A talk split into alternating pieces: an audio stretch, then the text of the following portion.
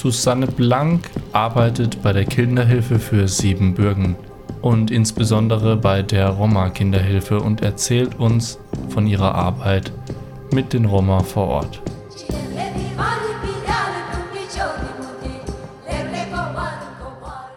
Also ich befinde mich gerade in Stapelburg im Harz und beschäftige mich mit den Sachen der Kinderhilfe, beantworte Mails und so weiter für unsere Arbeit in Rumänien in Siebenbürgen.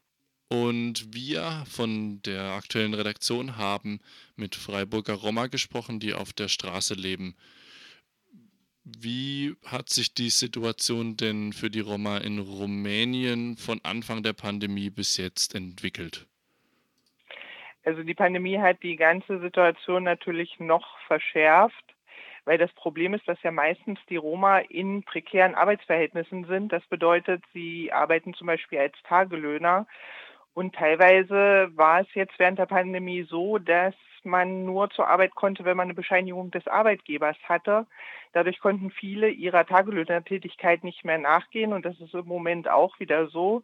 Und damit brechen ganze Einkommen in den Familien weg. Das führt natürlich zu Problemen, zu Hunger und Verzweiflung. Und wie reagieren die Bevölkerung, die Rumänerinnen äh, vor Ort auf diese Probleme? Na, eher wenig. Also wir haben zwar schon inzwischen ein bisschen Unterstützung auch durch die Rumänen, dass da auch ein bisschen was gespendet wird, aber die eigentlich, also die ganze Problematik wird von den Rumänen auch nicht so gesehen, weil man natürlich sagt, die Roma sind selber schuld und das ist ihre Sache und sie müssen sich darum nicht kümmern. Also gibt es auch immer noch sehr starken Rassismus gegenüber ihnen und die Hilfe wird da verweigert?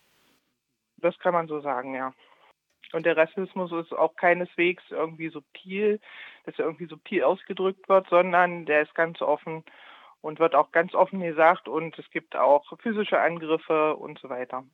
Wie muss man sich das vorstellen? Wie leben Roma in beispielsweise Rumänien im Vergleich zu Deutschland? Ich kann natürlich nur für die Familien sprechen, wo wir jetzt auch unterwegs sind. Das sind die besonders hilfebedürftigen Familien. Da kann es gut sein, dass sie eben in der Hütte wohnen, aus, die sie aus dem gebaut haben, was sie gerade gefunden haben. Oder es sind so eine alten Lehmhütten ohne Strom, ohne Wasseranschluss. Die Kinder haben oft wenig Bildung oder gar keine. Eltern, die nicht lesen und schreiben können. Es ist nicht genug zu essen da. So ist die Situation in vielen Familien. In sehr vielen Familien. Wie wirkt sich die Migration der tendenziell, vorsichtig gesagt, mehrheitlich arbeitsfähiger Menschen, also meistens männliche Menschen in der Familie, auf die Familien denn vor Ort aus? Es ist natürlich, Sie meinen jetzt, dass die zum Arbeiten nach Deutschland kommen. Beispielsweise oder auch, ähm, dass sie, wie wir schon bemerkt haben, auch einfach zum Betteln nach Deutschland Oder zum kommen. Betteln, genau. Ja, also oft bleibt den Familien natürlich nichts anderes übrig, als dass jemand ins Ausland geht zum Betteln oder zum Arbeiten, um irgendwie Geld ranzuschaffen, da die Löhne ja, selbst wenn sie da in prekären Jobs arbeiten, so gering sind, dass man davon kaum leben kann und auch seine Wohnverhältnisse zum Beispiel davon gar nicht verbessern kann. Deshalb gehen sie natürlich ins Ausland und versuchen dort äh, Geld zu verdienen. Das Problem ist oft, gerade wenn Eltern beide auch ins Ausland gehen, dann bleiben die Kinder eben bei den Großeltern, die oft damit auch überfordert sind. Oder wir haben auch Kinderfamilien, dass Kinder dann ganz alleine sind ohne ihre Eltern. Und das ist natürlich sehr problematisch. Gerade in Rumänien stehen ja auch bald Wahlen ein. Da stellt sich auch irgendwie die Frage, wer kann an dieser Situation überhaupt was ändern? Ist es die rumänische Regierung? Ist es die Zivilbevölkerung? Ist es Deutschland? Kann Deutschland etwas tun, weil die Verbindungen ja sehr stark sind? Wer kann den Roma helfen? Ich weiß nicht, ob die Regierung es wirklich schaffen kann, den Roma zu helfen. Na klar, sie könnten Projekte zur Unterstützung zur Verfügung stellen, also zumindest mehr als jetzt. Sie könnten sich eben um diese Bevölkerungsgruppen mehr kümmern. Das Problem ist natürlich, dass äh, das in den Köpfen der Menschen in Rumänien erstmal ankommen muss. Also viele Jahre, gerade unter Ceausescu, ist es ja so gewesen, da ist Roma auch als minderwertig angesehen worden. Übrigens auch Menschen mit Behinderungen und auch Kinder aus Pflegeeinrichtungen und Heimen. Und das hat sich da so verfestigt in den Köpfen, dass das da also einfach nicht rausgeht. Und grundsätzlich ist es ja so, dass Rumänien auch eine entsprechende Gesetzgebung hat, zum Beispiel zum Kinderschutz und auch zum Antirassismus. Äh, da gibt es überall auch Gesetze für. Aber die greifen noch nicht wirklich, solange es in den Köpfen der Menschen sich nicht geändert hat. Und klar, die Regierung könnte ein bisschen mehr machen, auf jeden Fall. Aber sie wird es nicht ganz schaffen, wenn nicht auch von unten, so wie wir jetzt, Menschen diese Integration eben vorantreiben. Mir sind bei der Recherche im Bereich Roma in Rumänien und in Deutschland, auch hier in Deutschland, ähm, Rassismen aufgefallen, auch etwas subtilere, wie du sie jetzt beschrieben hast, in Rumänien doch eher sehr offensiv und hier eher so passiv. Also mir wurde zum Beispiel entgegnet, dass die Tendenz für Romas sich angeblich äh, eher fürs Betteln zu entscheiden als für Arbeit dann ja irgendwie auch mit ihrer Herkunft zu tun habe.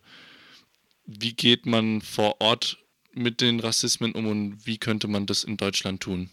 Also ob sich ein Roma jetzt fürs Betteln oder für den Job entscheidet, das liegt natürlich daran auch, was geht. Wenn, wir haben ganz viele Romas, die auch in Jobs arbeiten und wir haben natürlich zum Beispiel auch viele Frauen, die, wenn sie ein kleines Kind haben, damit eher betteln gehen. Man kann jetzt nicht sagen, die machen das nicht und die wollen nur betteln, so ist es nicht. Und ich habe bis jetzt eigentlich auch noch keine Roma-Familie kennengelernt, wo nicht wenigstens einer irgendwie arbeiten geht.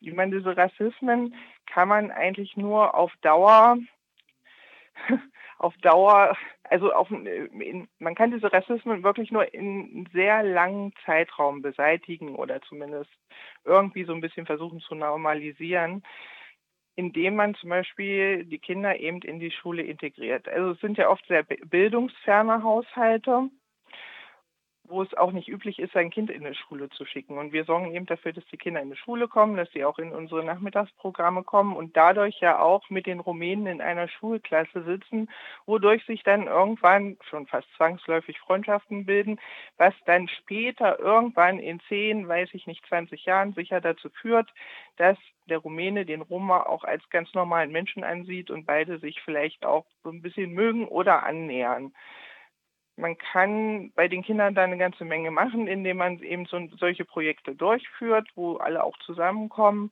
und wo sie sehen, dass sie alle nur Kinder sind und zusammen spielen können und zusammen lernen können. Und so könnte man natürlich diesen Rassismus, diesem Rassismus irgendwann auch begegnen. Aber es ist eine sehr langfristige Angelegenheit. Momentan gibt es ja auch sehr viele Bestrebungen, der Korruption in Rumänien entgegenzustehen äh, durch die neuen möglichen Regierungsparteien, die da momentan eben im Gespräch sind, würde sich dadurch was auch für die rumänische, äh, die, Entschuldigung, die Roma-Minderheit, die ja sehr groß ist in Rumänien, ähm, was ändern? Ich kann mir immer nicht vorstellen, dass man Korruption mit Gesetzen bekämpfen kann weil Korruption findet überall in Rumänien statt, ob im Großen oder im Kleinen, ob das jetzt bei in der Schule ist oder beim Arzt oder bei der Polizei oder ob irgendjemand irgendwelche Beziehungen eben hat bei der Fahrschule, was weiß ich nicht was.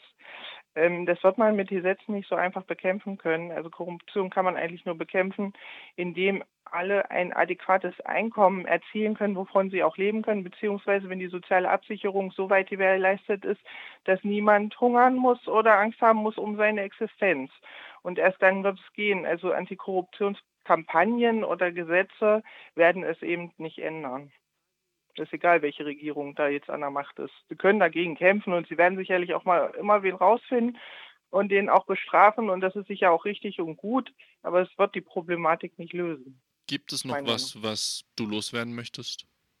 Ja, es wäre ganz schön, wenn auch hier in Deutschland, wenn die Leute nicht einfach, die Romas, die auch herkommen, pauschal verurteilen würden, dass sie sagen, hier, ihr kommt hierher, ihr wollt nur unseren Sozialstaat und so weiter. Das ist es nicht. Die Leute kommen wirklich aus Verzweiflung und wenn man einmal da gestanden hat in so einer Familie und diese Verzweiflung auch bei den Kindern gesehen hat und den Hunger und eine Mutter, die zittert, weil sie schon drei Tage ihren Kindern nicht zu essen gegeben hat, dann kann man einfach verstehen, warum jemand dann losgeht und es im Ausland versucht und einfach so ein bisschen Verständnis dafür haben, dass die Familien das versuchen und das würde ich mir wünschen.